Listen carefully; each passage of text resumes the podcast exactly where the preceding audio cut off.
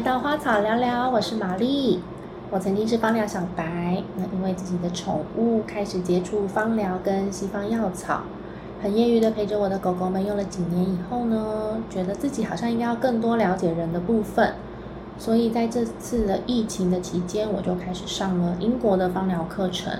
那在准备的考试的途中呢，我发现拉丁学名是个很大的关卡，然后好难哦，都背不起来。呃，因为我自己对各国语言蛮有兴趣的，虽然我每种语言都只会一点点，然后讲的也不是很标准，也不一定可以跟人家沟通，但就是可以看一下单字这样。但对于我来说，就是了解那个单字的意思，会比直接死背来的好背。不然的话呢，它就只是一堆看起来很没有意义的英文字母，然后拼凑在一起。那对我来说，就真的非常的难背，没有逻辑可言。所以花草聊聊的第一集呢，我就决定从植物的拉丁学名跟它相关的介绍来开始。那开始前，我要先小小声明一下，因为台湾还蛮难找到拉丁语的资源，所以发音的部分呢，是我自己在一个语言学习的 App 学的。但是因为没有老师可以指正我，所以我的发音不一定正确，那我只能尽量发。如果听起来很怪，或者是你其实也会拉丁文，然后你知道我讲错的话，那我真的就很不好意思，请大家多多担待。那第一支要讲的精油呢，就是应该大家都耳熟能详的真正薰衣草。真正薰衣草这五个字合在一起呢，是正式的学名。嗯，也有人翻成纯正薰衣草。玛丽之前上过手工皂课，有同学在那个课堂上听到我们要用的精油是真正薰衣草精油。就突然笑出来，然后就说：“难道还有假的吗？还真的有可能会有假的精油。那只是我们今天就不先不讨论这件事情。重点是呢，这支油它本身的学名就是真正薰衣草这五个字。那有些芳疗师也会直接简称它真薰。那它的英文俗名是 True Lavender，True Lavender，所以也可以理解为什么它一就是一开始就被翻成是真正薰衣草。那它的拉丁学名字是 Lavandula angustifolia。Lavandula angustifolia，或者是 Lavandula officinalis，Lavandula officinalis。那一般来说呢，拉丁学名会是两个字组合在一起，前面会是植物的属，然后还会是个名词，后面是种名，通常会是形容词，然后可能是来形容那个植物的特征，或者是发现它的人名。那真正薰衣草呢，它是唇形科，呃，薰衣草属。我们现在就来看一下它的学名，前面有讲到嘛？那个学名的前面那个字通常会是它的属。那我们刚刚有说它是薰衣草属，所以它前面是 lavendula，lavendula，l a v e n d u l a，lavendula。啊，会不会觉得为什么听起来怪怪的？对，因为拉丁文里面的 v 它是发 w 的音，所以它不是发 lavan，它是发 lavan。那如果你用英文来发这个字，它就是 lavendula，那也听起来很耳熟嘛。因为呢，它的英文 lavender 其实就是从这个拉丁文字来的。lavendula 的拉丁的字根是 lavare，lavare，l a v a r e，它是一个动词，然后它的意思是洗涤、清洁的意思。那它除了物理上的清洗，根据不同的语境，它也会有净化、清除的意思。那相传古罗马人，甚至是古罗马士兵，他会在泡澡水里面加入薰衣草，然后安抚他们疲劳跟受伤的身体。那我们在这个拉丁学名的后面呢，可能会看到两个不一样的字哈。我们刚好提到第一个是 Lavandula angustifolia，或者是 Lavandula officinalis。那我们先来看 angustifolia 这个字，这个字它本身就可以拆成两个字来看。那前面是 angusti，angusti。A N G U S T I，Angusti，它是 Angustus 的复数形式，然后是个形容词，意思是狭窄的或狭隘的。Folia，Folia，F O L I A，Folia，它是 Folium 的复数，它的意思是叶子。所以当它两个字合在一起的时候，呃，Angustifolia，它指的就是狭窄的叶子。所以有些人会发现，呃，真正薰衣草呢，还有另外一个翻译的名称，叫做狭叶薰衣草，就是从这个拉丁字来的。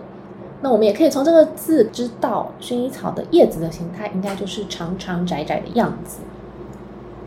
那我们现在再来看另外一个单字 officinalis officinalis officinalis officinalis。这个字呢，它通常是用来形容跟药物、草药或医学有关的东西。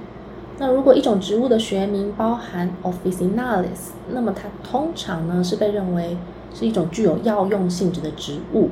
那它可以在传统或现代医学中使用。那所以我们也可以从这个字知道，哦，真正薰衣草它应该就是一个在西方世界里面常常被用来作为药物使用的草药。那这个字也不只出现在真正薰衣草的拉丁学名中，很多其他的精油也是有可能看到这个字，或者是看到长得很像的字。那如果你有看到的话呢，就算你还不认识这支油或是这个植物，你也可以大概的先知道说，哎，这个植物它在西方的历史里面应该是常常被用来当做药物的植物。那真正薰衣草还有一个很有名的小故事，芳疗圈里面无人不知。呃，版本有很多，我这边就讲一个比较常听到的版本，那就是芳疗历史中呢有一个很重要的人物，他就是法国的化学家盖特佛塞。在一九二零年代呢，他在自己的实验室中受到严重的烧烫伤，他情急之下呢就用了他自己实验室里面本来就有的薰衣草精油涂抹，然后结果发现治疗效果非常好。也有版本说，他有先看医生以西药治疗，但是一直没有痊愈，所以他用了实验室中的薰衣草精油试试。那为什么他实验室里面会有薰衣草精油呢？那其实是因为我们其实有提到嘛，薰衣草这个植物很早的时候就在西方的历史里面是拿来做药用。那西方的香水的历史也很早，所以其实他们本来就是有薰衣草精油这个产物的。那只是它没有。当时还没有被应用在我们现在想象中的现代芳疗的这样的方式，对，所以它实验室里面是当时就已经有薰薰衣草精油的存在。那当时的细节到底是怎么样，我们其实已经不可考了。我们只能确定盖特佛塞跟薰衣草精油开启了现代芳疗很重要的一个篇章。那真正薰衣草精油是我非常推荐任何人家里都可以常备的一支精油。它可以说是用途最广泛的精油，它可以缓和紧张的情绪，调整心灵、精神、身体、情绪、肌肤的平衡。它也常常被形容带有母亲的能量，给予温柔的包容。它原本是野生栽种在高海拔地区的植物，越恶劣的生长环境，它的精油品质会越佳。那你在市面上，嗯，可能会看到高地薰衣草，是克什米尔薰衣草，它们也都是真正薰衣草。那它们只是长在不同的产地跟海拔，脂类的含量可能更高，气味更甜美。那真正薰衣草呢？因为它富含了乙酸沉香酯跟沉香醇，所以它有极佳的止痛、镇静、降血压等作用。那它还有很多很多其他的成分，不是只有这两个成分。那萃取的方式是蒸汽蒸馏，萃取的部位呢，有可能是花跟叶子，那也有可能是只萃取花。也有可能是开了花的整株的药草。那一般来说，合格的精油品牌应该呢要标示萃取的部位。那有些品牌它没有标示在瓶身上面，但是你在官网上它是查得到的。那如果呃不管是瓶身还是官网，你都查不到相关的资讯，那我可能就不会考虑购买。嗯，不过呢。一支你不熟悉的精油品牌的精油到底能不能下手？它还有很多很多要考虑的部分，不是只有考虑它有没有标示萃取部位。对，那如果之后我们有机会的话，可能就再开一集跟大家聊一聊一个好的品牌可能会你会看到哪些资讯。不知道今天大家听完花草聊聊的介绍。有没有对真正薰衣草的拉丁学名更有印象了呢？那如果你在市面上看到有产品，它上面只写了薰衣草三个字，嗯，你要记得看一下它的拉丁学名是写了什么，因为呢，可以用来萃取精油的薰衣草品种不是只有一种哦，还有很多种。那每一种萃取出来的气味呢，跟功效也会有一些不一样。